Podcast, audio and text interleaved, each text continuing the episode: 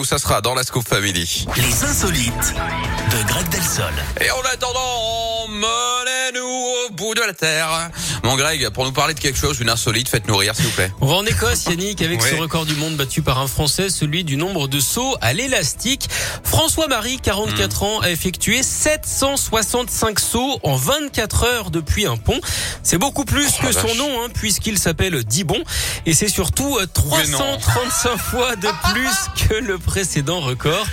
Au Ouais. bout de 12 heures, il avait déjà dépassé cette marque, hein, mais il a continué de sauter le reste de la journée. Il s'est jeté dans le vide quasiment sans discontinuer malgré les averses et presque sans manger. On ne peut pas dire hein, qu'il ait peur du bide. En moyenne, il a sauté toutes les deux minutes. Ironie de l'histoire, hein, François-Marie avait encore le vertige il y a quelques années.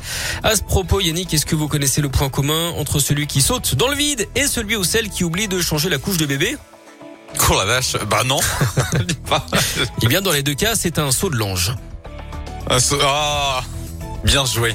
Voilà, encore une fois, vous vous rattrapez, mais comme un chat. Pour l'âge du septième étage, tu sais, qui retombe sur ses C'est ça. pattes.